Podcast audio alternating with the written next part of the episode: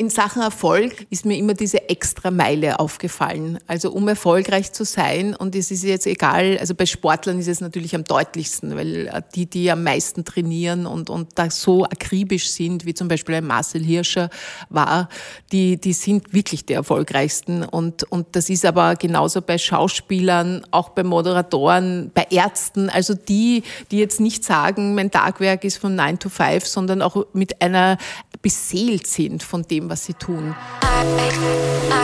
Frühstück mit Bier.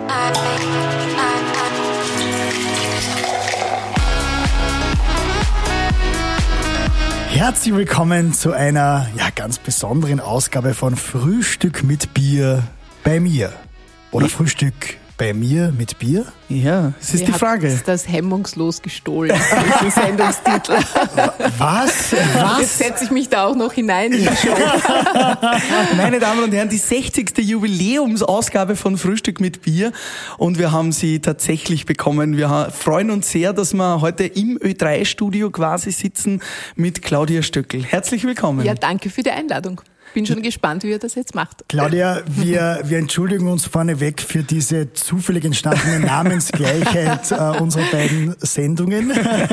Komisch, ich war zuerst, das kann Ja, ich schon mal stimmt. ganz Das eindeutig stimmt. sagen. Ja. 1997 hast du gestartet, das muss man echt sagen, also das war früher, ja. 24 Jahre lang machst du das schon, da sind ja wir absolute Laien im Vergleich dazu.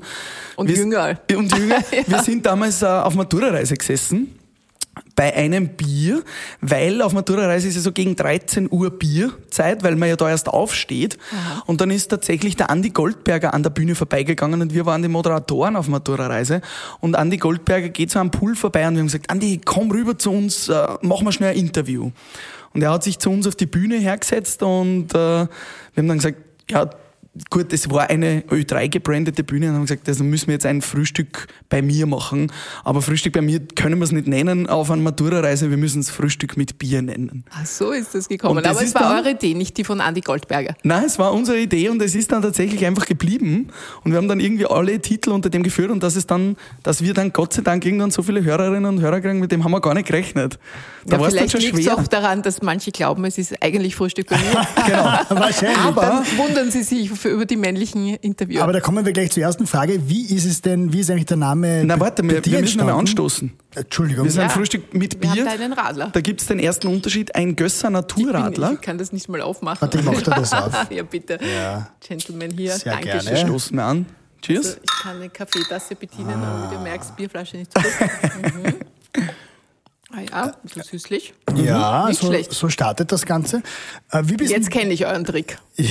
Da ist Alkohol drin, oder? die, Interviews, die Interviews werden immer besser, je länger sie dauern. Also, kenne ich diesen Effekt. wie bist du auf den Namen gekommen oder wie hat es bei dir begonnen damals? Der Name hat, äh, der ist mir vorgeschlagen worden. Also es war so, dass es 1997, wirklich in grauer Vorzeit, eigentlich 96 schon äh, die Idee einer Programmreform gegeben hat. Und zwar, da hat Bogdan Roscic die Führung, die Leitung von Ö3 übernommen. Mittlerweile ist er Staatsoperndirektor und hat das Programm umgekrempelt. Und äh, mit unserer Beratungsfirma BCI war eben das Konzept, dass es in dem, im Sonntagswecker ein Interview geben soll, weil, also weil wir vorhin gesprochen haben über Dinge, die man vielleicht ein bisschen kopiert, weil es bei der Antenne Bayern eine Sendung gegeben hat, die hat Prominentenfrühstück geheißen, äh, am Sonntagvormittag und äh, sie haben gesagt, das ist eine tolle Idee, diese Interviews, also dass man mehr Inhalt liefert. Interessanterweise äh, war aber mein Anfang äh, im Sonntagswecker. Das heißt, ich habe das Interview da eingebettet von sieben bis neun. Also jeden, den ich interviewt habe und jede, ob das jetzt Tobias Moretti war oder ähm, Chris Lohner ganz am Anfang, Helmut Zilk, also ich kann mich noch gut erinnern, die sind dann brav da gesessen, haben sich gefreut über die Anfrage und dann haben sie gefragt, wann wird das gesendet? habe ich gesagt, Sonntag von sieben bis neun. Da waren sie irgendwie manchmal ein bisschen unrund. Äh, aber Bogdan Roscic hat dann diesen Titel vorgeschlagen. Äh, was ich jetzt erst erfahren habe, da merkt man, man muss Dinge auch oft länger machen, um dann die ganze Wahrheit äh, zu hören. Martina Rupp, die äh, ja vor kurzem bei Ö3 äh, in Pension gegangen ist, äh, ich habe ihre Abschiedssendung gemacht jetzt im Juli und die hat mir jetzt plötzlich erstmals erzählt, dass sie bei einem Brainstorm dann äh, im Herbst 1996 die Idee gehabt hat. Also eigentlich ist es die Idee von äh, Martina Rupp, die sind cool. zusammengesessen, Dr. Martina und ein ähm, kleiner Kreis von äh, Ö3lern und sie hat gesagt, Frühstück bei mir stammt von ihr. Und wie sind Sie da auf dich gekommen damals? Also warst du da schon bei Ö3 und wie hast du da begonnen? Genau, ich war Ö3-Reporterin damals. Äh, ich, äh, da wird gerade irgendeine Erinnerung geschickt. Genau. Die Erinnerung wahrscheinlich, dass ihr hier jetzt mit mir sitzen sollt. Ja, genau, die ist gerade gekommen. Ich war damals schon sehr fleißige Society-Reporterin bei Ö3, sicher zwei, drei Jahre schon und habe gleichzeitig, ich war immer eine sehr fleißige, habe gleichzeitig bei Print, also beim News gearbeitet und habe dort große Interviews gemacht und aber schon eben als Reporterin die Radioreportage ähm, beherrscht oder damit begonnen. Und mhm. das hat äh, den Bogdan damals, glaube ich, oder so hat er mir es erklärt, äh, motiviert mich zu fragen. Also das war mhm. auch wirklich so ein Gespräch dann im Chefbüro. Da hat er, also alle waren irgendwie, haben mich so erwartungsvoll angeschaut und gesagt, ja, und du hast jetzt einen Termin beim Bogdan und der muss dir etwas sagen. Ich habe mir gedacht, was kommt da jetzt? Und er hat sich dann mit mir hingesetzt und hat gesagt, ja, du weißt ja, im Jänner starten wir neu mit der Programmreform. Und da habe ich ihm eine ganz besondere Idee und dann irgendwie noch ein bedeutungsschwerer Blick. Und dann hat er gesagt, ja, dass du den Sonntagswecker mit einem Interview machen könntest. Und er hat gleich gesagt, du weißt, das ist der Wecker. Mhm. Und der Wecker hat ja bei uns eine ganz große Bedeutung, mhm. obwohl natürlich am Sonntag ist er, hat er weniger Hörer, weil viele schlafen. Aber trotzdem ist das ein Einstieg so als Newcomerin äh, schon besonders groß. Mhm. Und mir hat einmal der Attila Dogo dann gesagt, es gibt so Situationen, da kannst du einfach nur Ja sagen. Also mhm. da bist du, da musst du auch selbst selbst wenn du es dir nicht zutraust, musst du sagen, ich mache das. Bei ihm war das so, als Niki Lauda ihn vor vielen, vielen Jahren gefragt hat, ob er das Catering in den Flugzeugen machen will. Und er hat damals, war irgendwie, hat der Besitzer eines Delikatessenladens, hat noch überhaupt keine Idee gehabt, wie das auch logistisch funktionieren kann und hat einfach Ja gesagt. Und dann hat er sich hingestellt zu Hause, hat er mir erzählt, hat eine Flugzeugküche nachgebaut und hat dann tagelang und wochenlang geübt, wie kann das funktionieren. Und mir ist es genauso gegangen. Also ich habe gewusst, ich habe noch nie moderiert. Mhm. Ich weiß zwar, ich kann herumgehen, ich kann Interviews machen, lange Interviews, kurze Interviews, auch große. Ich habe damals schon äh, Bundeskanzler und, und mhm. ähm, ja, viele, viele Schauspielstars, Udo Jürgens Falk, große Interviews für News gemacht und bin dann ins kalte Wasser geworfen worden und musste dann meine erste Sendung machen in der Nacht mit Peter L. Eppinger, der war ja schon bei euch zu Gast. Genau. Und äh, ja, das war wahnsinnig aufregend. Gerda Rogers hat vorher mir das Horoskop gemacht, hat ihm gesagt, es wird alles super super laufen und du hast die besten Sterne. Nur habe ich gleich beim zweiten Einstieg einen totalen äh, Flop geliefert, in dem ich über Falco erzählt habe, nämlich, dass er ein Auto fährt in der Dominikanischen Republik, einen Pachero, und das heißt, äh, ich glaube, Trottel oder Idiot auf, auf Spanisch. Also irgend so einen Ausdruck war das und dann hat eben das Telefon geblinkt, damals noch ein Telefon äh, im Funkhaus im Studio und es war um, wirklich um 0 Uhr 25 der Generaldirektor von Pachero dran und hat gesagt, wenn ich mich nicht sofort entschuldige, Boah. dann wird es ein Riesenproblem geben und das war der Start in meine erste oh. Sendung Sendung. Das war live, oder was? Ja, das war live. Okay. Also das Telefonat haben wir natürlich off-air genommen. Ja. Der Peter L. Eppinger, der Eppi, war damals sozusagen mein, mein Assistent oder meine erste Sendungsbegleitung, weil ich ja das mit sehr, sehr wenig Erfahrung gemacht habe. Wahnsinn. Aber das ist noch eine der großen Geschichten meiner äh, Laufbahn, weil das war unfassbar. Und du startest, ruft, du sagst, sagt, du sagst fünf Worte und plötzlich hast du eine Klage am Hals. Wahnsinn. Und äh, da, da, hast du gestartet, da war doch alles live. Irgendwann hat man dann begonnen, die Sendungen auch aufzuzeichnen, oder? Also die, die also Gespräche was ich jetzt gerade erzählen, da habe ich als Moderatorin begonnen und das war im Nachtflug. Also da war kein Interview, da ging es nur okay. darum, dass ich mal lerne, ein Studio zu bedienen und dass ich äh, äh, auch moderiere und auch merke sozusagen, also die, diese äh, anfänglich hatte ich ja fast Mikrofonangst, also diese Nervosität zu verlieren, mhm. einfach eine Sendung zu fahren und, und äh, mache ich ja jetzt auch Live-Moderationen. Mhm. Also diese Sendung äh, Frühstück bei mir ist, sind ja aufgezeichnete Interviews, die ich vorher bearbeitet habe, im allermeisten Fall. Jetzt hatte ich zum Beispiel den Politikexperten Thomas Hofer wirklich live, live im Studio. Weil es kurzfristig eben, war? Weil Samstagabend der äh, Rücktritt von Sebastian Kurz war und dann haben wir gesagt, das müssen wir jetzt live machen. Aber mhm. im allermeisten Fall ist das Interview aufgezeichnet, einem langen Gespräch von mir geschnitten und ich bin aber live im Studio, wickel die Sendung ab und mache auch viele Live-Moderationen, Abmoderationen und, und Begrüßungen und Verkehrsservice. Mhm. Wer war denn damals dein erster Frühstück bei mir Gast? Also das ist auch eine wirklich legendäre Geschichte, muss ich sagen. Äh, wir haben uns lange überlegt, wer kann der erste Gast sein. Das muss wer ganz Besonderer sein. Ist natürlich mhm. auf einer ersten Sendung. Wer war euer erster Gast? Ähm, Ich glaube, unser erster Gast war Hannes Jagerhofer. Aha, aber da liegt halt eine große Bedeutung immer beim Genau. ersten Gast.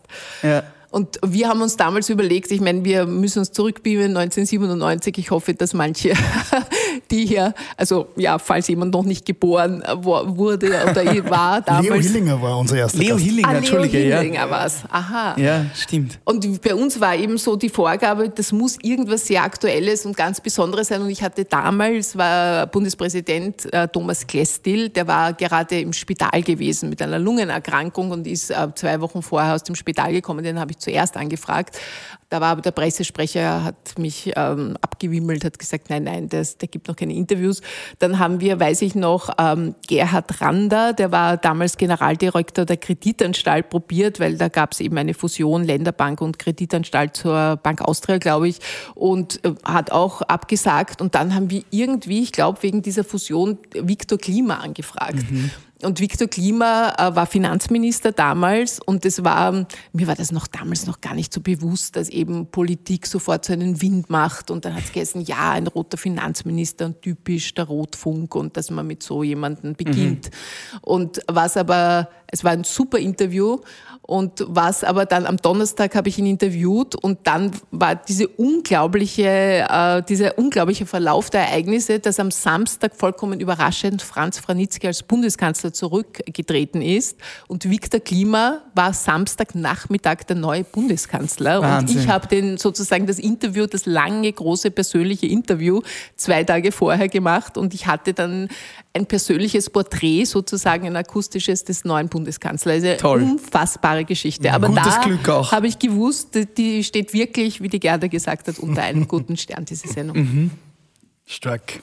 Wie ist es jetzt, äh, liebe Claudia, wie kommst du zu deinen Gästen? Wie wählst du diese auch aus? Welche interessieren dich da besonders? Wie reagierst du dann auch auf so tagesaktuelle Situationen? Da hast du wahrscheinlich schon einen anderen Gast eigentlich eingeplant gehabt, dann kurzfristig den Politikexperten. Ja, da haben wir äh, den Gast geändert, aber dann schon äh, ab dem Zeitpunkt, ab Mittwochnachmittag, als dann die Hausdurchsuchungen schon in den Medien waren, haben wir gewusst, dass wir müssen da jetzt reagieren. Da hatte ich schon den Thomas Hofer angefragt. Allerdings wohl, ich habe ihn ja auch aufgezeichnet Samstagvormittag und dann haben wir aber um 19 Uhr, als dann die Pressekonferenz war, alles umgeworfen und gesagt, wir- das ist jetzt schon alt. Also alles, Ja. was ich jetzt vor wenigen Stunden aufgenommen habe, ist eigentlich alt jetzt unter den neuen, im, Hinblick auf die neuen Ereignisse und dann haben wir das neu gemacht und ganz live. Es ist, muss ich sagen, ein, ein ja, ich mache das schon so viele Jahre und es ist ein, ein tägliches Nachdenken, ein tägliches Listenschreiben. Also ich, ich, ja, ich, der Boxer hat irgendwann mal gesagt, die Welt ist voller Frühstücksgäste, weil ich immer, man schaut sich eigentlich keine Nachrichten mehr an, ohne nicht zu überlegen, wäre das jetzt ein Gast? Wie spricht die? Auch bei den ZIP-2-Gästen.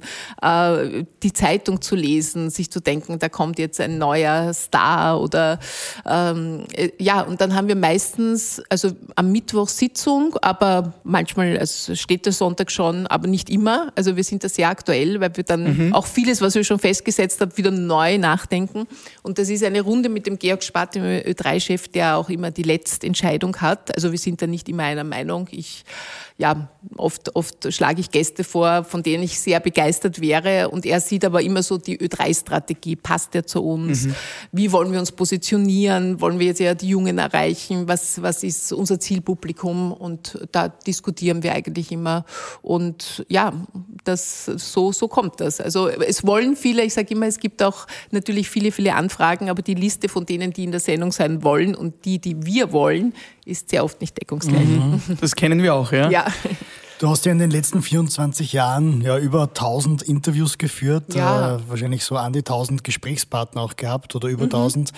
Ähm, sind dir irgendwelche Gemeinsamkeiten aufgefallen in Bezug auf jetzt, wenn du sagst, das sind glückliche Menschen, haben glückliche Menschen irgendwie Oder erfolgreich. oder erfolgreiche Menschen, ja?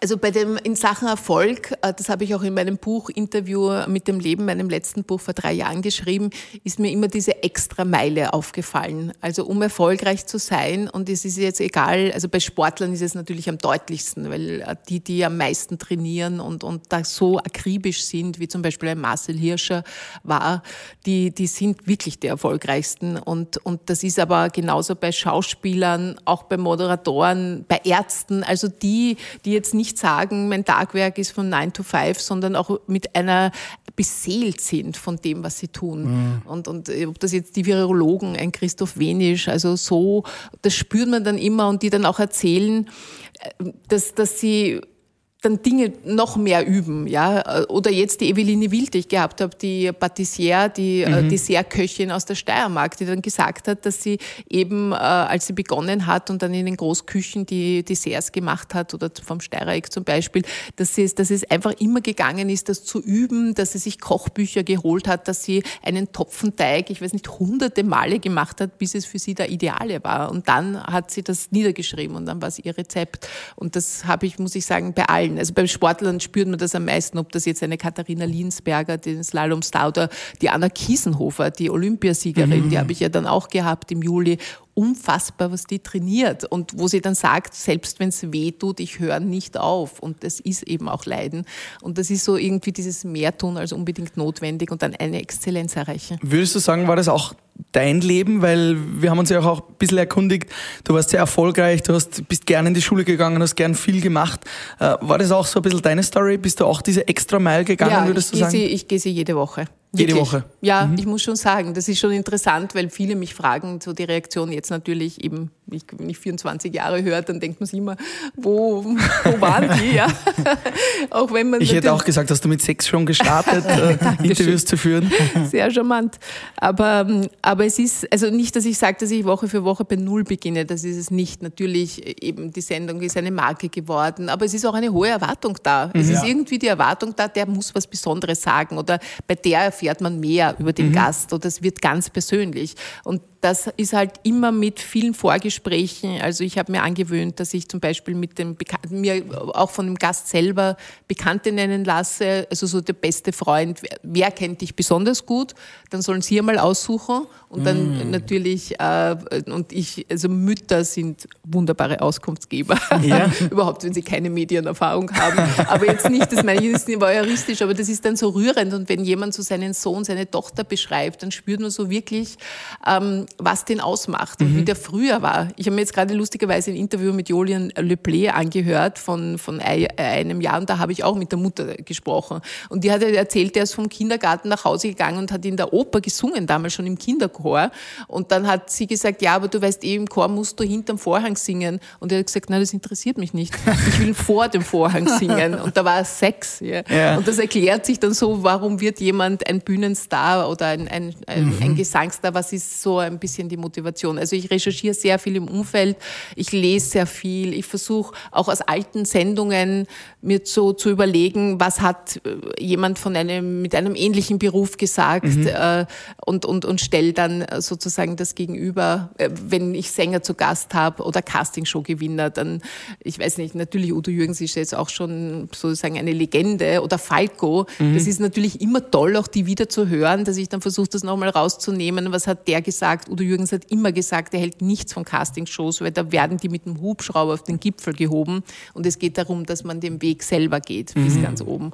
Und, und, und, ja. Hat er, hat er nicht Unrecht, ja? Ja, genau. Und das ist halt, bis die Sendung dann diese Qualität erreicht und es funktioniert natürlich nicht immer, weil du kannst jetzt nicht auf Knopfdruck, ich meine, es gibt zwar Gäste, muss ich sagen. Die also, liefern? Ja, zum Beispiel die Marie, äh, die Lou Lorenz Titelbach ist zu mhm. mir gekommen, die habe ich jetzt vor den Sommergesprächen, als war ein wunderbarer Gast und dann ist sie gleich gekommen und hat gesagt, ich habe mir überlegt, was ich bei dir sagen kann, was ich noch nie erzählt habe. Haben wir gedacht, super. ein super Gast. Super. Danke, Lu, du weißt, wie der Job funktioniert. Ja. Und sie hat dann sehr berührend erzählt, eben von einer Fehlgeburt, die sie hatte. Also wirklich ein sehr persönliches Thema, aber es war auch ihr ein Anliegen, dass sie auch Frauen Mut macht, dass das kein Tabu ist, sondern dass man auch dann, wenn man diese äh, schmerzvolle Erfahrung macht, es noch weiter probieren kann. Und sie ist ja schon länger Mutter einer Tochter. Aber es waren so, äh, ich finde das interessant, dass, dass sich manche so richtig, wenn sie mich treffen, schon überlegen, mhm. da, die besondere Geschichte, die sollte ich jetzt schon auch erzählen wollen. Und das ist ja auch der Grund, warum manche absagen. Also es gibt schon auch immer wieder, gerade aus der Wirtschaft oder Politik, Gäste, die dann sagen, das wird mir jetzt zu persönlich, das mhm. will ich eigentlich nicht, dass man dann nachfragt oder irgendetwas. Hattest du auch schon Gäste, die sich nicht geöffnet haben, die so ja, verhalten waren und wo du dann wirklich nachbohren musstest? Mhm. Und wie, wie machst du das dann, dass du wirklich was Persönliches rauskitzelst, wenn du eigentlich merkst, die wollen jetzt keine persönlichen Antworten geben? Ja, das ist interessant. Das kommt sehr oft mit deutschen Stars vor. Und auch wenn äh, das Management vielleicht vorher nicht erzählt hat, ich meine, das kommt mir ein bisschen zugute, weil dann kommen sie wenigstens, also was meine Show bedeutet. Was, äh, dass, dass es auch um das geht. Und das heißt jetzt nicht immer nur, wer mit wem, oder das versuche ich ja zu sagen, mir geht es ja auch um Lebensphilosophien oder um Erfahrungen oder Prägungen. Also es muss jetzt nicht sein, Helene Fischer das zum Beispiel, sie wäre zum Beispiel ein, ein Beispiel, die natürlich sehr vorsichtig ist. Also jeder, mhm. jeder deutsche Star zum Beispiel, der weiß, wenn ich jetzt sozusagen ein besonderes Zitat oder eine besondere Geschichte erzähle, dann ist am nächsten Tag äh, die gesamte, der gesamte deutsche mhm. Boulevard voll da merkst du schon eine größere Vorsicht. Ich verstehe es natürlich auch. Mhm. Aber es wird ein bisschen schwierig. Also ich hatte Elias Mbarik zum Beispiel zu Gast und der wurde sozusagen von seiner Filmfirma verdonnert, das Interview zu machen, hat auch wenig gewusst darüber, was das für eine Sendung ist und wollte irgendwie nicht. Und dann wird es mühsam irgendwann, mhm. wenn du Fragen stellst und er sagt, über das habe ich, glauben, habe ich noch nicht nachgedacht. Über, ich habe dann zum Schluss sogar über Weihnachten gefragt, das weiß ich, weil ich war schon ein bisschen verzweifelt, wie er Weihnachten feierte. Wir haben das Interview im Dezember gehabt mhm. und auch da wollte er dann nichts mehr sagen. Und das war, war eine interessante Erfahrung. Obwohl es ist interessant, wenn man das spielt, also das ist natürlich auch immer so eine Überlegung, soll ich das trotzdem spielen oder war das jetzt nur sperrig und vielleicht interessiert das die Leute dann gar nicht. Aber das ist für den Hörer eine Überraschung. Mhm. Und wir bei Ö3, das wird uns schon, darüber denken wir viel nach und das ist so irgendwie ein Leitsatz bei uns, dass wir unsere Hörer überraschen sollen. Mhm. Das ist eben nicht eben dieses, ah, jetzt weiß ich eh schon, was da kommt, sondern, ah, da, und da, es ist auch eine Überraschung, wenn im Frühstück bei mir jemand zu Gast ist, der bockig ist. Das mhm. ist überraschend, weil ja. die meisten sind ja willig und äh, versuchen eben äh, auch zu philosophieren oder was Persönliches dann doch zu erzählen. Und, und das war eigentlich eine Sendung, über die viel geredet wurde. Das ist ja auch etwas. Kommt es dann auch oft vor, dass die Gäste sich wünschen, dass du die Fragen ihnen vorher schickst und machst du das auch oder ist das ein Tabu für dich? Das ist eigentlich ein Tabu für mich, muss ich sagen. Also ich, es kommt immer darauf an, was das Motiv dahinter ist. Äh, ich habe jetzt zum Beispiel Christoph Straub und Chris Steger gehabt. Chris Steger, Neue Shootingstar, ja, ja. Ja, genau. Da wollte das Management, dass ich sie schicke. Ich habe sie nicht geschickt, weil ich gesagt habe, das, wir werden über seine, ich meine, der ist 17, ja. wir werden über seine, seinen Weg zur Musik reden. Brauchen wir nicht über die ja. Eskapaden und, und Geliebten genau, reden. Genau, genau. Und ich habe eigentlich danach immer gedacht, weil er war sehr kurz angebunden, er ist das aber immer in Interviews, was ich jetzt äh, gehört habe, mir dann gedacht, vielleicht wäre es besser gewesen, in diesem Fall da ein bisschen eine Ahnung zu geben, damit er sich vorbereiten kann, obwohl ich will eigentlich niemanden, der sich Antworten schon so ein bisschen auswendig mhm. gelernt hat. Das, aber, aber es war so schwierig, dass man da Geschichten erfährt, sondern es waren immer so ein, zwei Sätze. Mhm. Und da habe ich mir gedacht, vielleicht im Nachhinein, vielleicht hätte ich da äh, im Vorfeld das anders vorbereiten sollen. Aber prinzipiell mache ich das eigentlich nicht gerne, weil ich auch da finde, dass die Überraschung ähm, einfach das beste Mittel ist, auch dass jemand, also wenn jemand sich einlässt auf ein Gespräch, dann ist das überhaupt nicht nötig, dass man Fragen vorher schickt. Äh, die Leute wollen alle so perfekt sein. Also es ist so dieser Drang nach Perfektion. Und ich weiß zwar selber, ich meine, ich sitze jetzt bei euch auf der anderen Seite und immer wieder, dass man natürlich oft nachher denkt, ah, das ist mir jetzt nicht eingefallen und schade. Mhm. Ja, das wäre eine viel bessere Antwort gewesen. Aber trotzdem, das ist das Spannende an Radio, am Podcast, dieses, was liegt, das biegt. Mhm. Und wie viele Prozent würdest du jetzt sagen, ist dann bei solchen Gesprächen auch tatsächlich Vorbereitung von dir und wie viel passiert auch im Moment? Äh, lässt du dir dann auch selbst Freiraum, um nachzufragen, um etwas, was besonders ja. spannend ist? Oder sagst du, ich versuche schon eigentlich 95 Prozent Vorbereitung abzuarbeiten? Also ich habe, ich würde sagen, es ist 70 Prozent Vorbereitung, aber im Sinn von, dass ich weiß, das sind die Themen, das sind so die Schlüsselmomente eines Lebens, über das will ich reden. Mhm. Ja. Anna Kiesenhofer, warum quält sie sich so? Warum hat sie Mathematik studiert, fertig und will daneben noch die beste Radfahrerin sein? Was liegt da für ein Muster dahinter? Ja. Hat, ist das ein Leistungskind? Ist die, hat sie Eislauf-Eltern? Was, was, so. Also, so, dass man ein bisschen auch auf diese Motive dahinter kommt und eben auf, auf Geschichten, wo auch Menschen sich irgendwie darin sehen. Oder ob das jetzt die Liebe ist, wo man sagt, sie äh, geht nur Radfahren und ihr Partner sitzt zu Hause, obwohl in dem Fall war das gar nicht so. Und dann ist aber auch sehr viel Zuhören und plötzlich, das sind die tollsten äh, Dinge eigentlich, wenn du dann plötzlich hörst, da gibt's jetzt eine Geschichte, da hat der eben etwas erlebt äh, oder da bricht die Stimme gerade, wenn er eben von seiner Mutter erzählt und dann denkt man sich, was ist da jetzt passiert und das ist dann schön, wenn man da, da jetzt einhakt und dann plötzlich geht, kommt eine ganz andere Geschichte raus. Mhm. Also das finde ich schon gut. Also dieses Abarbeiten von Fragenkatalogen, halte ich nicht sehr viel davon. Es ist gut, dass man die großen Themen mhm. weiß. Das ist, sollte zur Sprache kommen oder dieses aktuelle Thema. Reden wir über Impfung, passt das jetzt dazu? Äh, pro, contra oder reden wir über die ÖVP-Affäre, weil ich schon auch ein bisschen immer versuche, Aktuelles zu thematisieren. Mhm. Also einerseits die Lebensgeschichte, aber dann auch Aktuelles. Und ja, das habe ich so im Kopf und dann lässt man es ein bisschen laufen. Wie viel Zeit fließt da circa in einen Interviewgast? Wie viel Zeit Vorbereitung?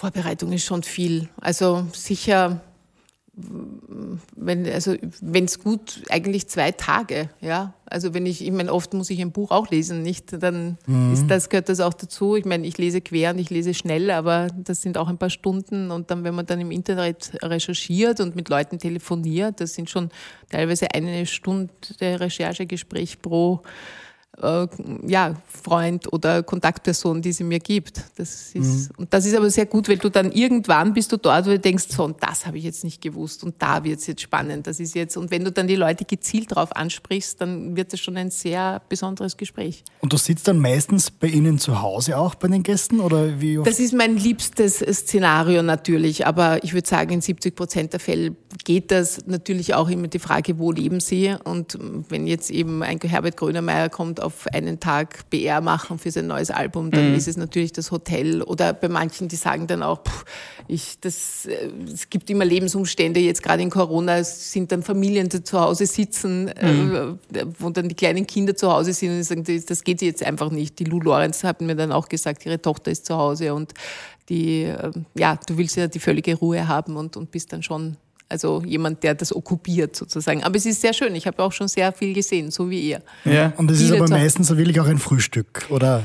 Ich lasse das den Leuten offen, weil mhm. oft äh, würde es dann die, die, die Aufnahme unmöglich machen, wenn man sagen muss, ja. das muss jetzt am Vormittag sein. Ja. Und ich muss ganz ehrlich sagen, es, mich stört das gar nicht. Also es kann wirklich zu jeder Tages- und Nachtzeit sein. Manche Leute sind auch überhaupt keine Morgenmenschen und du weißt, wenn sie dann am Nachmittag sind. Wem sagst du das? Ja, Sollen wir jetzt unseren Hörerinnen und Hörern die Illusion nehmen, dass es kein Frühstück mit Bier ist? Es ist tatsächlich schon. Ja. 16.20 Uhr, aber ja. wir haben heute auch ein Nachmittagsdate. Ja, genau, wir stoßen genau. nochmal an mit dem Gösserradler. Das ist mir sehr zugute gekommen, weil so ganz in der Früh bin ich auch nicht fit. Liebe Claudia, eine der wohl ja, schwierigsten Fragen, aber wenn wir dich da haben, dann müssen wir diese stellen.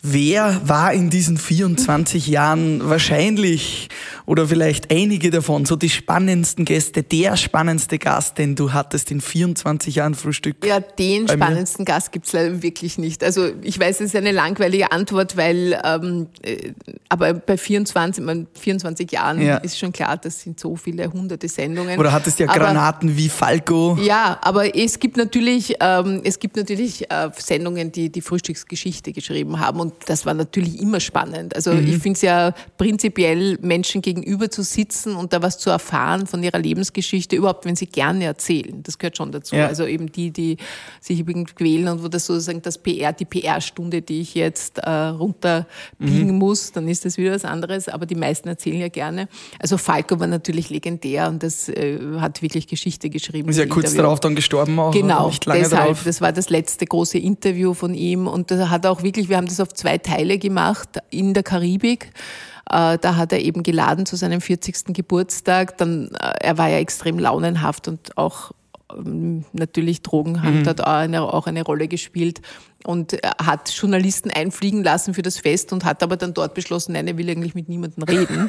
Was für mich irgendwie, ich habe überhaupt kein Sicherheitsnetz gehabt. Ich glaube, ich bin am Montag hingeflogen und am Freitag am Abend zurückgekommen. Eher ein Wahnsinn für diese lange Strecke. Und habe mir gedacht, wenn das jetzt nicht zustande kommt, dann habe ich ein Problem. Und er hat, ich weiß noch, er hat sich dann in der Villa verbarrikadiert und hat uns beschimpft und gesagt, er hat überhaupt keine Lust und warum, was man da war. Und dann aber Gott sei Dank hat er sich wieder beruhigt und ist auch beruhigt worden. Ich glaube damals vom Hans Reinisch. Drogen wahrscheinlich auch. Vielleicht auch. Und dann haben wir begonnen, das weiß ich noch, hat er gesagt, dann komm morgen. Und dann hat er gesagt, ja, also musst du das selber aus dem Kühlschrank nehmen und dann nimm dir was Alte oder ich weiß, also er war halt dann immer sehr lässig, das war eh nett gemeint. Ich, ich habe ihn ja schon gekannt, ich war froh, dass er da sitzt. Und dann hat er schon, also er war ein wahnsinnig kluger Mensch und hat übers Leben und, und auch diesen schnellen Erfolg, er hatte mit 28 damals den Nummer 1 Hit gehabt und äh, mit Amadeus und es war faszinierend natürlich ihm zuzuhören. Und und äh, dann weiß ich noch, dann haben wir über den ähm, sein uneheliches Kind gesprochen, seine Tochter, da ist sie erst draufgekommen nach 13 Jahren, dass sie nicht von ihm ist, mhm. hat er einen Vaterschaftstest machen lassen. Und dann das hat ihn so richtig geknickt dieses Thema. Und dann hat er gesagt, weil ich eben ein paar Tage dort war, das machen wir morgen weiter. Und dann am nächsten Tag, da war er etwas nüchterner. Ich, also man hat nie, ich kann es im Nachhinein nicht sagen. Ich weiß nicht, warum diese Müdigkeit oder diese plötzliche ähm, Pause, die er wollte, mhm. warum es dann plötzlich dazugekommen ist. Aber am nächsten Tag haben wir dann weitergesprochen und das ist äh, ja tausendfach zitiert worden und, und ich weiß noch, der Niki Lauda hat das damals in, in seinem damaligen Lauda eher ins Bordprogramm genommen und in x Fernsehdokumentationen. Und das war halt so das letzte große Bild, das er und den Einblick, den er in seine Seele gegeben hat. Mhm. Da bewundern mich auch meine jungen Kollegen natürlich, die sind mhm. Äh, teilweise jünger als äh, sozusagen das Datum des Interviews war 98.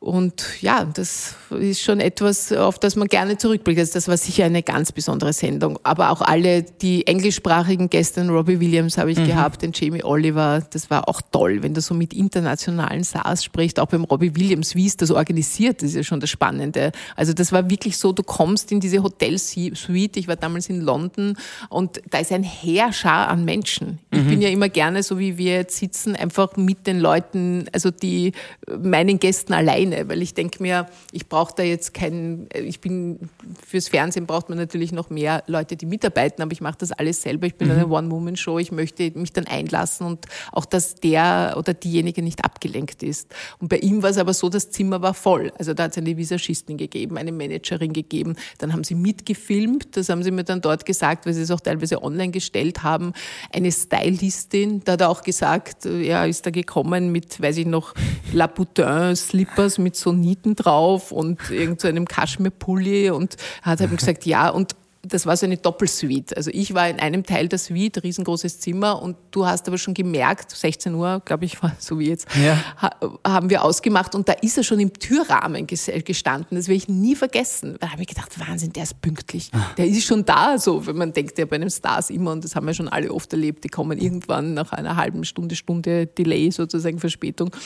Und, und er war sowas von freundlich und höflich. Ja, die Briten sind das ja meistens. Da hat er sich bedankt, dass ich gekommen bin und wie toll. Und ja, und das war auch ein super Interview. Also der hat da kann man jetzt sagen, einerseits ist er vielleicht, weil er ein Profi ist, äh, hat auch gleich, ob das jetzt seine Drogenerfahrungen, seine Depressionen, mit dem Erfolg umzugehen, so viel Geld zu haben, dass er nicht einmal mehr weiß, wie eine Gurke aussieht, hat er gesagt, in der normalen, weil er nie einkaufen geht, er kennt sie nur im Gurkensalat. das war schon sehr lustig. Also der hat gewusst, wie man Pointen liefert, aber ist vor einem gesessen wie ein treuherziges Kind großen mhm. Augen hat er mich angeschaut und hat, glaube ich, schon wirklich versucht, die Fragen so nach seinem, seiner eigenen Wahrheit zu beantworten. Also es war nicht runtergeradelt oder auswendig mhm. gelernt. Oder Helene Fischer, das sind eben auch, ich meine, auch Stars, wow, ja. die, die kommen, die war hier bei Ö3, ist hier gesessen, wo wir jetzt sitzen, ja, das ist okay. auch hierher wow. gegangen. Der Sessel fühlt sich auch noch sehr. Ah, Helene, schade, dass sie schon gegangen ist.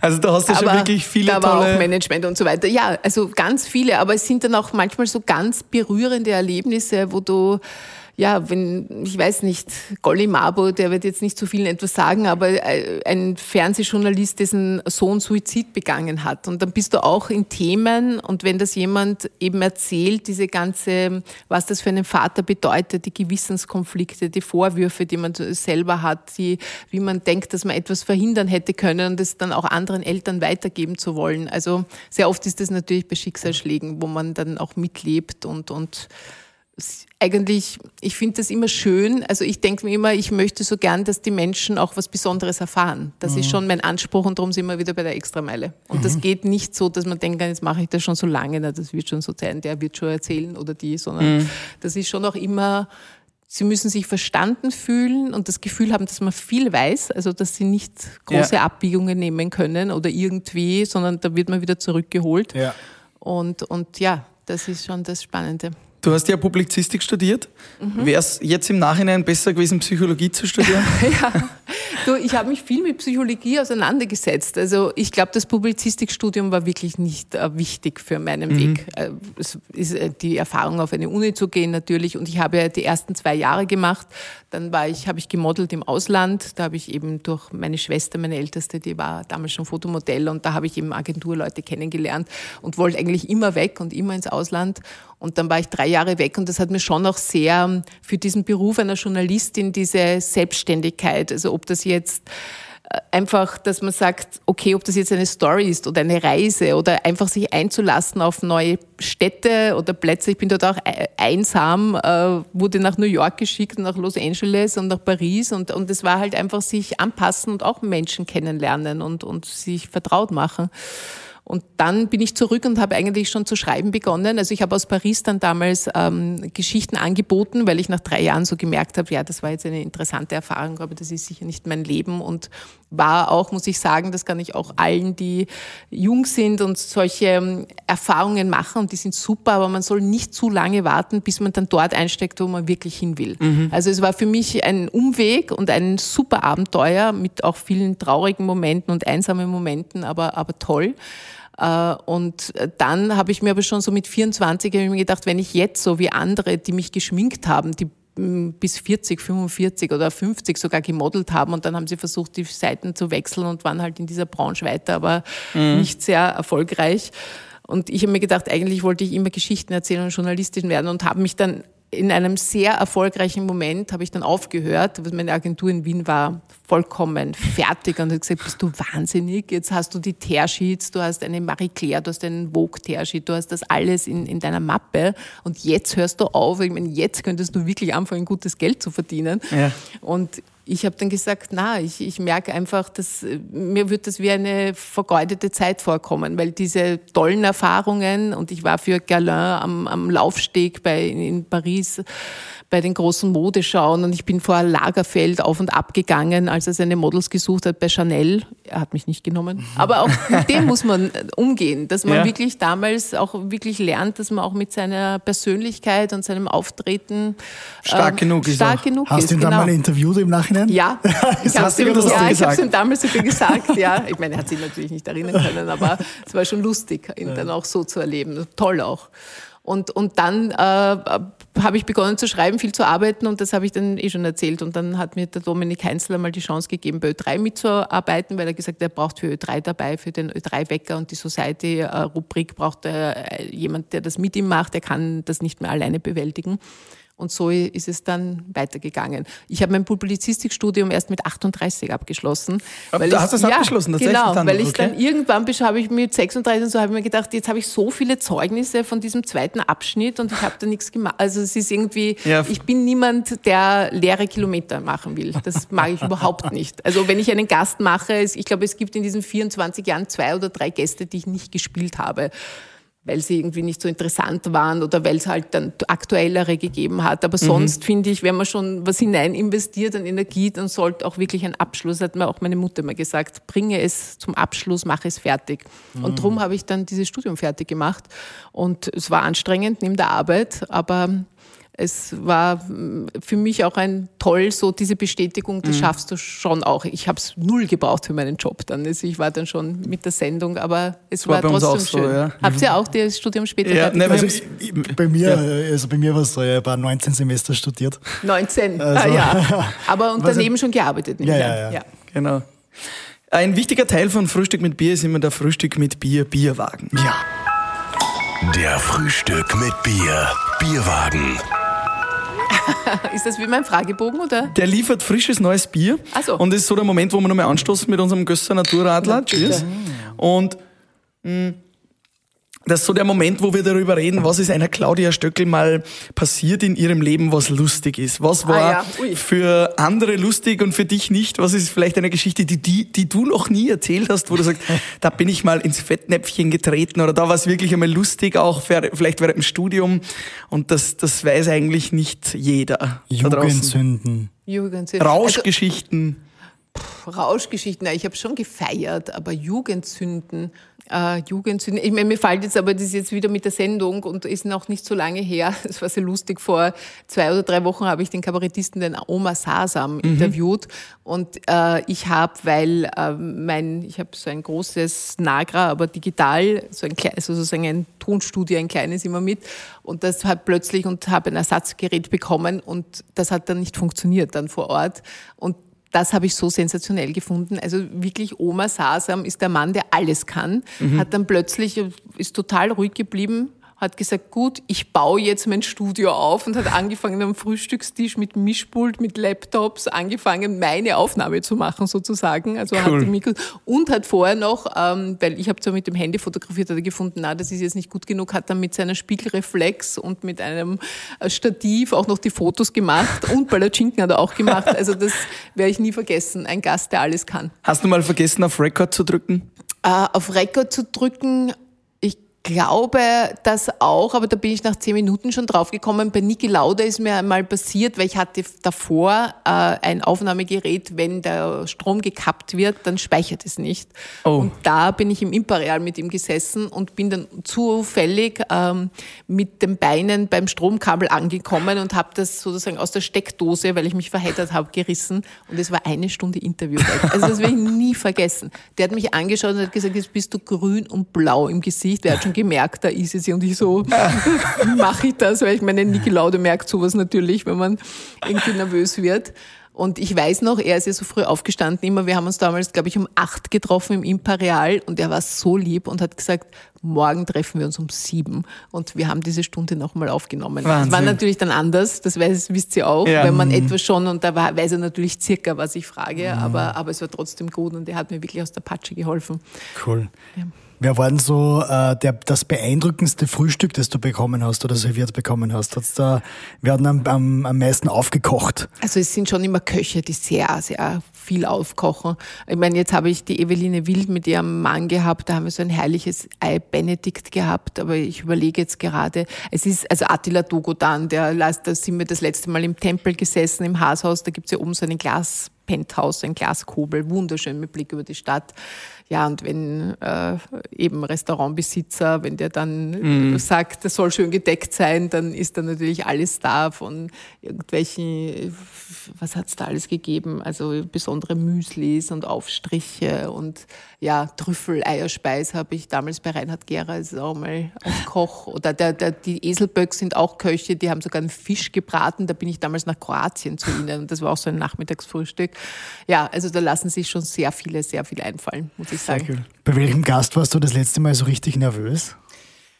Ich muss Oder sagen, bei politischen ja. Gästen habe ich eine Anspannung, weil ich immer das Gefühl habe, da geht es halt nicht nur um die reine Lebensgeschichte, sondern da geht es schon auch ein bisschen, dass man das mit, wie soll ich sagen, politischen Ansichten auch äh, verbindet. Oder das, ich versuche das jetzt nicht als reines Wohlfühlinterview zu machen, sondern auch äh, kritisch zu hinterfragen. Und das ist dann schon schwierig, weil du musst extrem gut eingelesen sein. Also da musst du die, ich weiß nicht, die Leonore Gewessler war im, im Mai zu Gast, da musst du halt auch zu allen Klimafragen die Zahlen kennen oder auch wissen, wann sozusagen sind sie nicht ganz ehrlich Sebastian Kurz war vor einem Jahr zu Gast. Das sind schon auch Interviews, wo du weißt, die haben eine ganz hohe Aufmerksamkeit Mhm. auch, auch beim Publikum und da musst du schon sehr fit sein. Wie war er so? Also so als Ja, er war dann schon zum dritten Mal zu Gast. Äh, ja, also er, worüber haben wir da, da ging es um die Corona-Zeit sehr viel.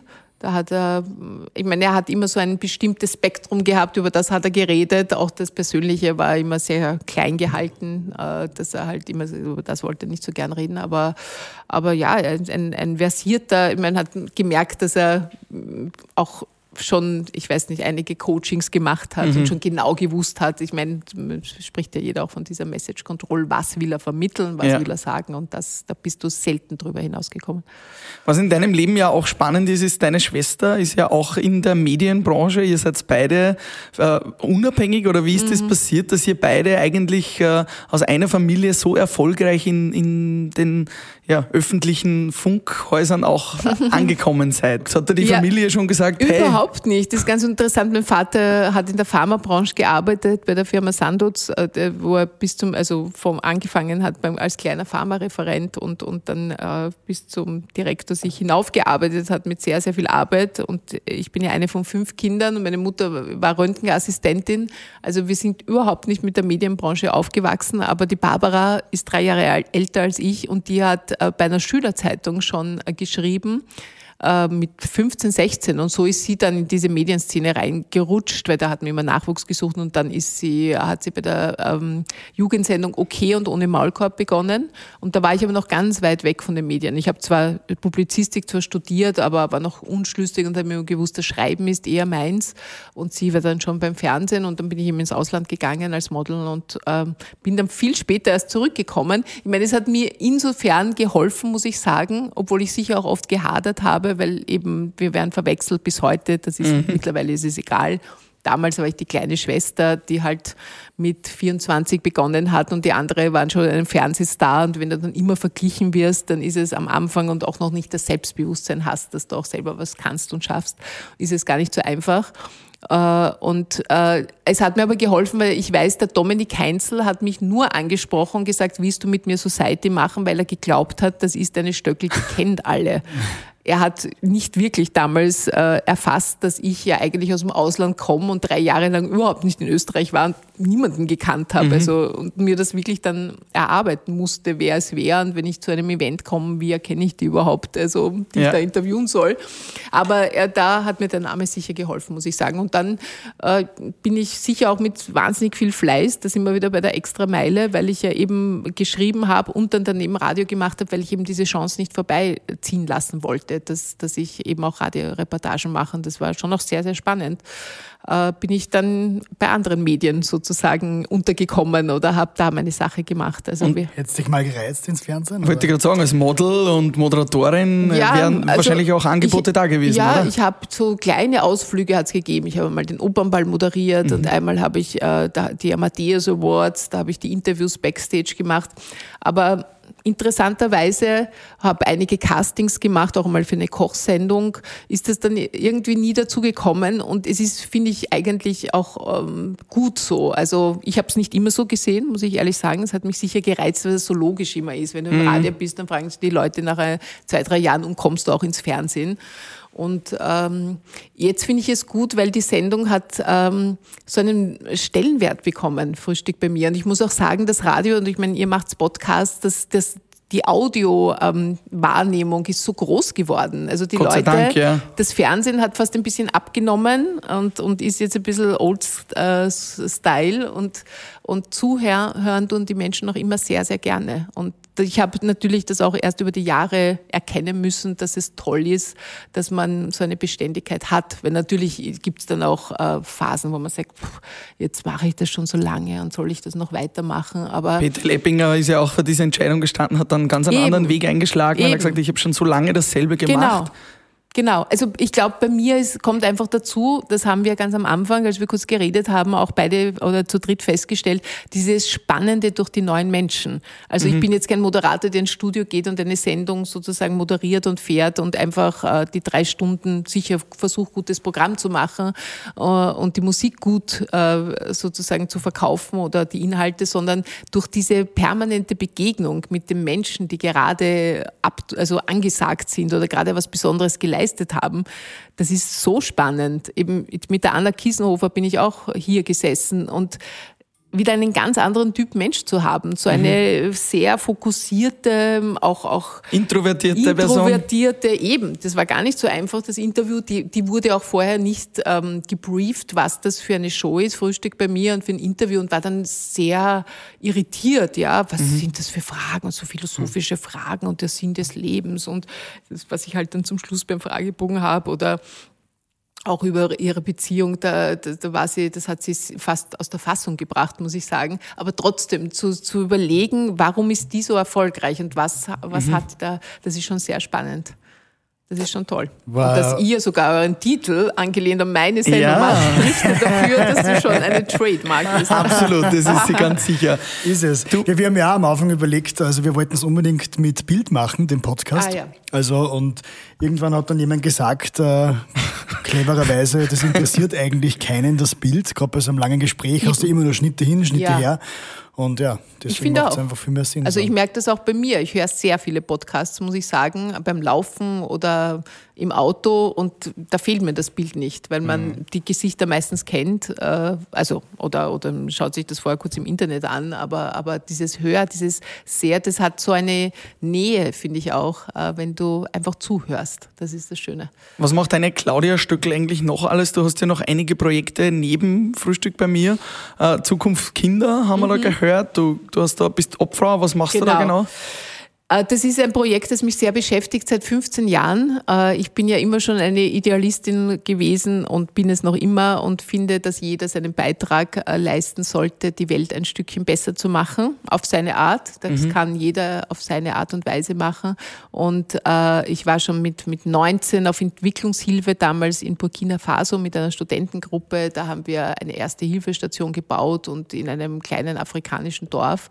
Das war so, waren so die ersten Erfahrungen. Und dann habe ich mich so neben, neben dem Job halt immer wieder, wie das viele machen, so bei Charities und so weiter, ähm, äh, betätigt oder war dabei und habe immer wieder gedacht, ich hätte gerne ein eigenes Projekt, wo ich dann auch sehe, die Spenden, die wir sammeln, äh, das verändert das Leben von anderen. Und es kommt auch an. Und es kommt an natürlich, das ist auch sehr wichtig. Und dann äh, bin ich durch eine Begegnung mit einem äh, indischen Ordensbruder, der bei Mutter Teresa gearbeitet hat, auf dieses damals sehr, sehr kleine Projekt aufmerksam geworden.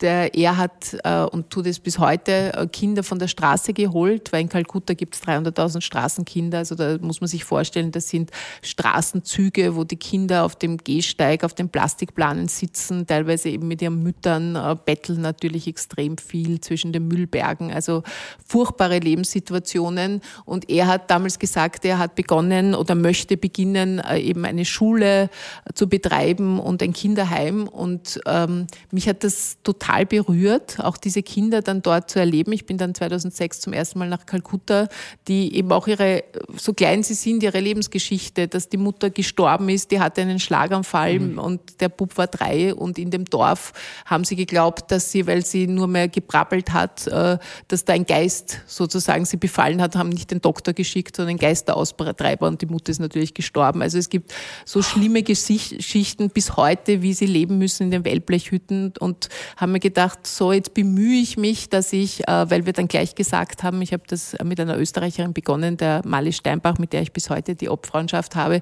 dass wir Patenschaften vergeben und dass man so auch dieses Direkte, das hat mich auch immer persönlich so berührt, dass man wirklich sagt, meine Spende hat ein Gesicht, der kleine Bub ist jetzt sechs Jahre alt und wenn ich die Patenschaft ein paar Jahre habe, dann kann ich äh, erfahren, wie es dem geht, da wird, mhm. werden Briefe ausgetauscht und äh, sehe, wie der besser Englisch spricht und wie ich aus jemandem, der überhaupt keine Chance hatte und da im, in, der, in der stinkenden Armut gesessen ist, jetzt plötzlich in eine Schule geht, in seiner Schuluniform und dann irgendwann einmal äh, vielleicht ähm, ein Handwerk lernt oder ein Studium macht und auch einen, einen Job hat, wo er auch seine Familie ernähren kann. Und da ist uns wahnsinnig viel gelungen schon Ich habe äh, begonnen 2006 mit 40 Kindern und jetzt äh, haben wir insgesamt äh, 1000 Patenschaften. Also wir oh. betreuen hunderte Kinder.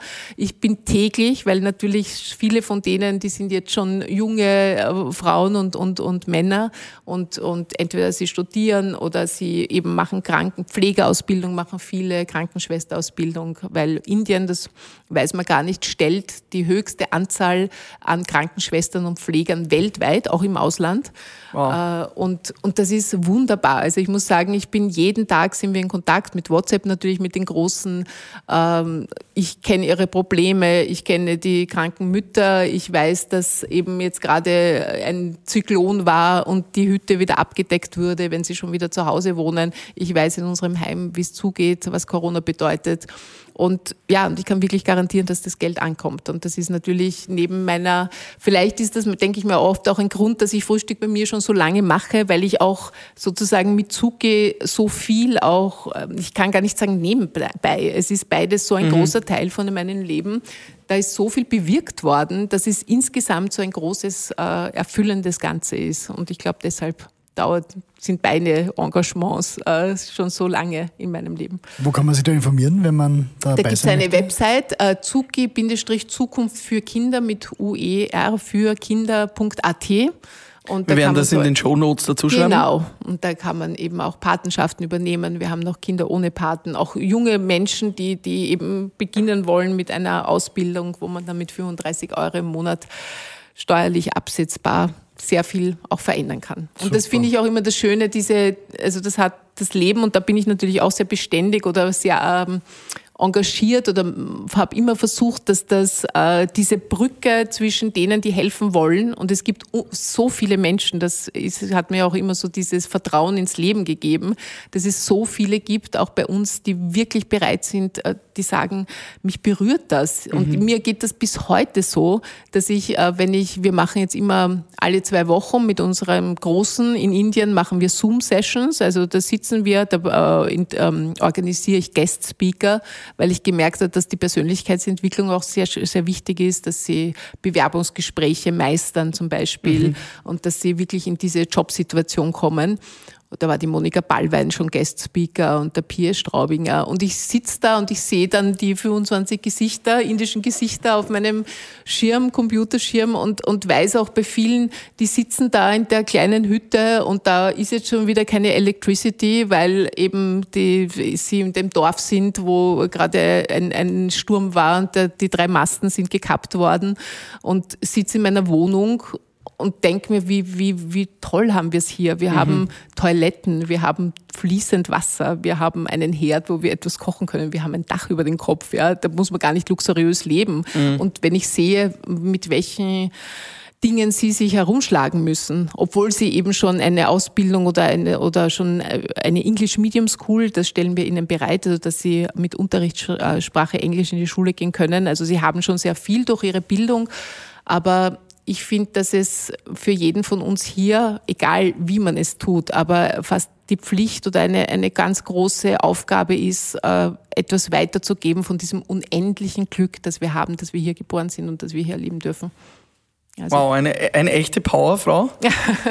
Liebe Claudia. Mich würde noch ja? interessieren, bevor wir zum Abschluss kommen, wie siehst du generell die Zukunft? Du bist ja ähm, auch auf Social Media sehr aktiv. Bin ich? Auf Facebook äh, viel kommentieren, viel posten. Ich folge dir schon. Abonnenten auf ja. Facebook, über 10 auf gell, Insta. Das ist also toll, ist nicht schlecht. Ja. Und ähm, wie siehst du generell so die, die Zukunft, vielleicht auch von Medien generell? Wo bewegen wir uns hin? Das ist eine gute Frage, weil wir uns das hier so oft überlegen.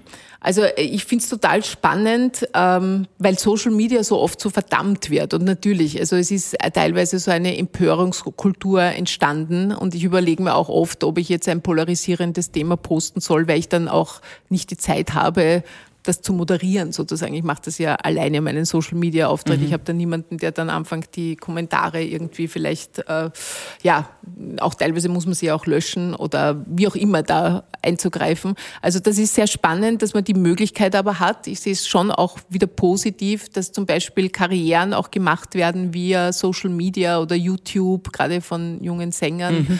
Und ähm, obwohl ich glaube, dass das eher abnehmen wird, weil die Menschen schon eine gewisse Müdigkeit haben. Also ich mhm. merke schon, dass wir derzeit in so einem Überangebot sind. Also wo viele dann sagen, na, ich äh, verabschiede mich jetzt da wieder, weil äh, das, ich kann das nicht mehr bewältigen. Also auch die Podcasts. Es ist total toll, dass es sie gibt. Ich weiß nicht, wie viele Leute, habt ihr eine Zahl? Wie viele Leute euch downloaden oder ja, hören? Im Durchschnitt 10.000 Hörerinnen und Hörer pro Folge. Das ist toll. Ja. Na schau, sehr, sehr toll. Gratulation. Danke. Hoffentlich jetzt mit dir bei der 60-Jahr-Folge noch mehr. ja. Die schießen hoffentlich nach oben. Natürlich. Tatsächlich haben uns so viele Hörerinnen und Hörer geschrieben schon, ob wir dich mal als Gast haben. Also ich, wir gehen davon aus, dass das hoffentlich viele glücklich macht, dich heute hier zu haben. Ja, das freut mich. Ja, das wäre schön. Aber ich frage mich oft, das ist, eure Frage ist sehr gut und ich merke, dass ich jetzt nicht die äh, alleinige, also wenig wenig äh, Vorstellung noch habe, wie sich es wirklich weiter bewegt. Also wir merken, dass eben dieses Lineare abnimmt und auch bei uns im Radio, wir denken jetzt immer mehr, wie viel, dass man natürlich alles auf verschiedensten Kanälen bespielen muss. Also mhm. auch meine Sendung. Als ich mhm. begonnen habe vor 24 Jahren, ja, es hat schon Internet gegeben. es hat auch schon ein Telefon diesem, gegeben, aber noch kein Handy. Oh ja, Handy. Aber es gab ihn noch nicht zum Download. Ja, genau. Und das war noch im Vergleich zu heute, war das noch so eigentlich wenig Arbeitsaufwand, weil man hat halt seine Sendung gemacht und dann halt kurz ein paar Zeilen drüber geschrieben. Und jetzt machen wir das Teaser-Video auf Facebook und wir machen eben die, schaut, dass ich einen Fotografen wie geht dabei habe und halt die, die Slideshows und online und Instagram und alles, was dazugehört. Mhm. Und den Podcast mache ich nachher noch, wo ich dann versuche, wieder Teile, also auch ein bisschen mehr immer vom Gespräch einfließen zu lassen. Also es ist schon sehr, sehr aufwendig geworden trotzdem ist es toll natürlich, dass mhm. man äh, die digitalen, es wird, wie man sagt, alles noch, noch digitaler, aber wie die Menschen das konsumieren können und wie, was der Mensch noch alles aufnehmen kann. Also ich wage äh, es äh, zu bezweifeln, dass man noch mehr von diesem Überangebot äh, konsumieren kann. Und deshalb, und das sagt man mir auch immer, deshalb gibt es mich wahrscheinlich noch hier bei Ö3, sind eben klare Marken so wichtig, mhm. dass sie wissen, das ordnen wir zu, da wissen wir, was wir kriegen. Das Frühstück bei mir weiß man, das ist ein persönliches Gespräch und das ist halt mit meinem Namen auch verbunden. Mhm. Also du glaubst, diese, diese Medienhäuser wie Ö3 und ORF, die wird es auch noch lange geben, nur der Weg, wo die Message ankommt, der wird neu gehen. Genau. Auch.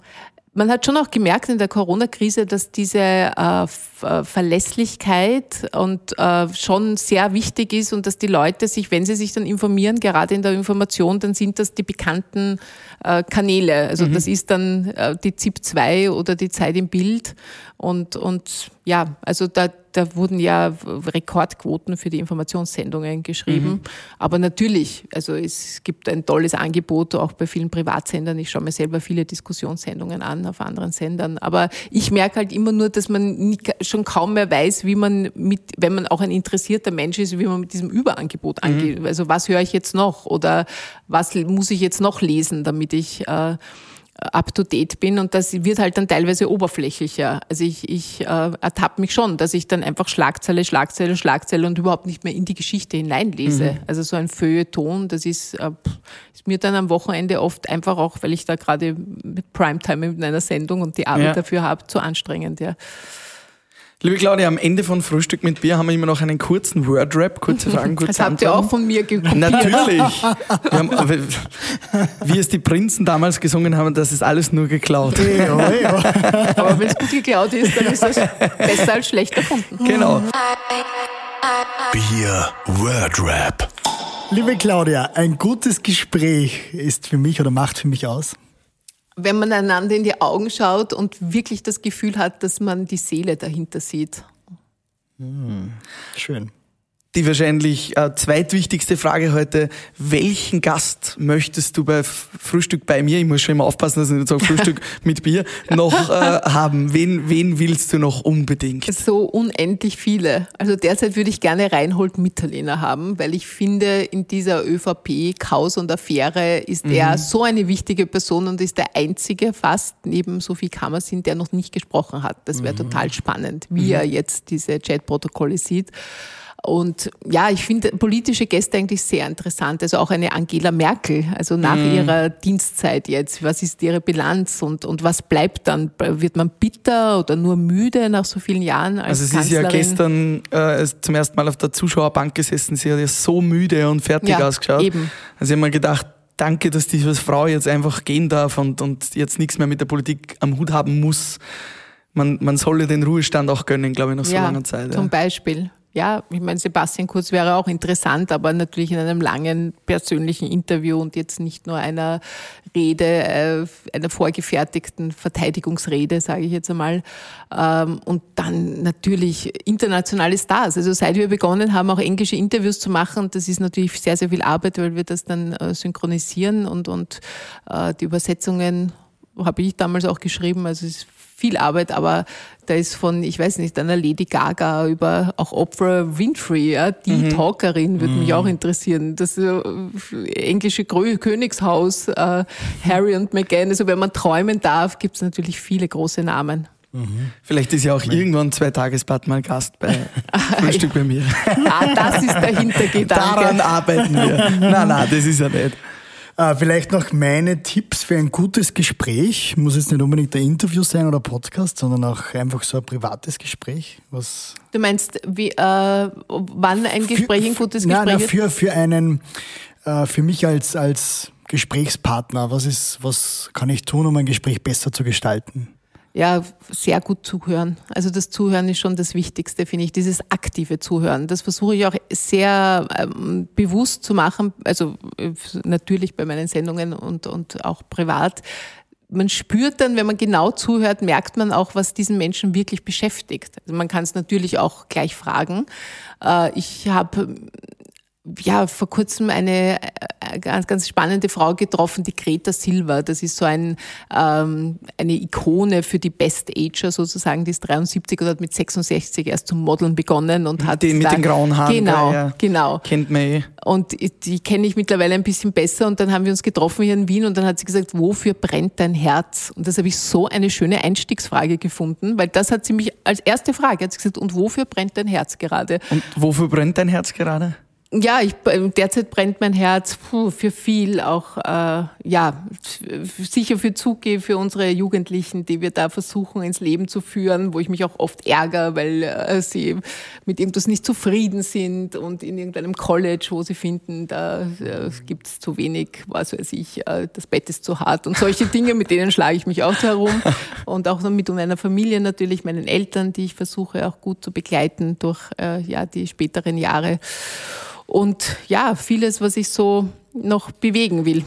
Aber du meinst, äh, zurückzukommen, statt diesen Plattitüden, wie geht's dir? Ja. Einfach als erste Frage, wofür brennt eigentlich ja, dein Herz? Ja, cool, ja, das ist einfach, dass man, äh, äh, so einem Menschen, ich meine, oft ist eine Direttissima, die, die, die direkte Frage mhm. hinein ins Thema, ist, also finde ich fast immer die beste. Mhm. Also ich meine, dann sind Menschen stutzig, aber dieses Hallo, wie geht's, dann kriegt man oft, also 90 Prozent eine Floskel zurück, ja, Komplett, eh gut. Und in Wahrheit stimmt's gar nicht. Es ist ein kompletter Autopilot zum genau. Teil, die Kommunikation. Genau. Ja. Also eine überraschende Frage zu mhm. stellen, das, das ist oft äh, das Beste, dass man, oder was beschäftigt dich gerade? Und ich merke das oft bei meinen Gästen, die kommen rein und die sind ja oft mit, mit ich weiß nicht, da haben sie gerade ein Telefonat gehabt oder irgendwas, wo sie, äh, wo man merkt, der Terminkalender ist voll und der Kopf ist voll und dass man sie dann so richtig rein und sagt, und was beschäftigt dich jetzt wirklich gerade? Mhm. Ja.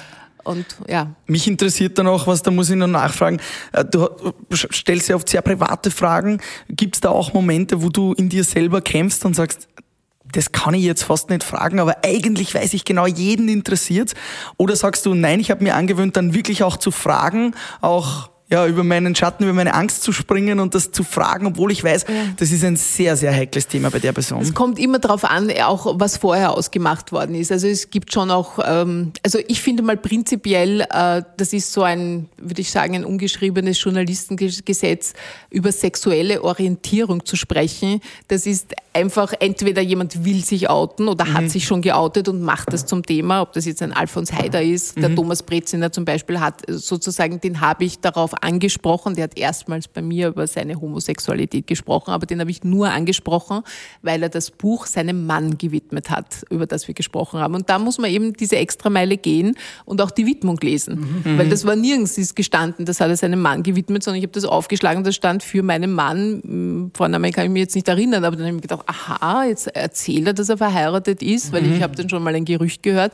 Dann darf man, würde ich sagen, mhm. wenn es in irgendeiner Form öffentlich gemacht wurde oder etwas gepostet wurde, wurde. Aber oft wäre es ja so interessant, genau bei genau. dir das zu veröffentlichen, ja, oder? Ist eben. und sonst gibt es so über viele Menschen Gerüchte und da denke ich mir, und da fragen sie immer, und fragst du eh? Und dann sage ich, na, ich lasse mich da jetzt nicht instrumentalisieren, weil ich finde, das ist ein, eine, ein Intimbereich, den ich, außer es hat jemand sozusagen will das so, mhm. Äh, und das sagen ja auch manche im Vorfeld, dass das ist auch eben, oder was weiß ich, ein, ich habe mich getrennt oder es gibt eben sehr private Themen, wo man sagen kann, oder im Vorfeld auch fragt, darf ich das ansprechen? Mhm. Und manche sagen, okay, das ist jetzt der Moment, da möchte ich drüber reden, dann ist das sozusagen einmal gesagt und damit das habe ich auch schon oft gehabt, mhm. nicht? Und wo sie dann sagen, okay, bei dir habe ich es gesagt und dann ist, sind die Telefone heiß gelaufen und aber dann habe ich gemeint, na, das war jetzt einmal und nie, das ist natürlich für eine mhm. Sendung gut. Aber ich muss sagen, ich habe jetzt nicht mehr diesen Ehrgeiz äh, über wie soll ich sagen, äh, unsensible Punkte oder zu intime Themen die Sendung bekannt zu machen. Also mhm. es, man muss ja auch immer sich in die Person einfühlen. Und das ist ja, glaube ich, überhaupt das Grundprinzip jedes Interviewers, wenn man auf der persönlichen Ebene interviewt. Der Armin Wolf muss sich jetzt nicht einfühlen in, ich weiß nicht, ja, ja. Äh, wer auch immer bei ihm sitzt. Ja, wahrscheinlich eher kontraproduktiv. Genau, eben. Also da, der hätte wahrscheinlich Mitleid. hätte dann wahrscheinlich Mitleid oft, ja, das stimmt. Aber wenn man also persönliche Gespräche führt, muss man schon auch eine Empathie haben. Mhm. Und dann ist diese Empathie auch so weit, dass man dann sagt, gut, ich verstehe jetzt, du sprichst nicht über äh, die Krankheit, die du eigentlich hast, aber mhm. die willst du jetzt nicht öffentlich machen. Ich meine, es gibt mhm. ja so viele persönliche Themen oder äh, kranke Eltern oder einen Partner, der einen gerade verlassen hat oder einen neuen Partner, den man hat, wo man sagt, mhm. du, wir wissen noch nicht einmal, ob wir, ob das jetzt länger dauert als zwei Wochen. Mhm. Also ich habe schon, ich trage viele Geheimnisse mit mir. Ja, das glaube ich. Ah, vielen Dank, liebe Claudia, für dieses legendäre Frühstück mit Bier ja. bei dir. Dankeschön, dass du dir Zeit genommen hast. Die 60 Jahre Jubiläum, äh, die 60. Folge, ne? 60 ich glaube, Jahre sind wir noch nicht ganz. Die ersten, die ich äh, erlebe, die einen 60er, also im Sinn von nicht Geburtstag, sondern ja. äh, Jubiläumssendung, sagt ja, man mal, die not, 50. Ne? die 100. Ja, wir feiern den 60er, weil ja, die, die 50er ist sich nicht ganz ausgegangen. Ah ja, genau. Nein, ich wünsche euch noch viele, viele spannende Sendungen. Ja. Dankeschön, Ihr wart sehr hartneckig, also das spricht schon mal sehr für euch, weil Danke. das muss man sein. Das freut uns. Mhm. Danke, Claudia. Und ja. hoffentlich bis bald. Ja, gerne. Viert euch. Ciao. Frühstück mit Bier.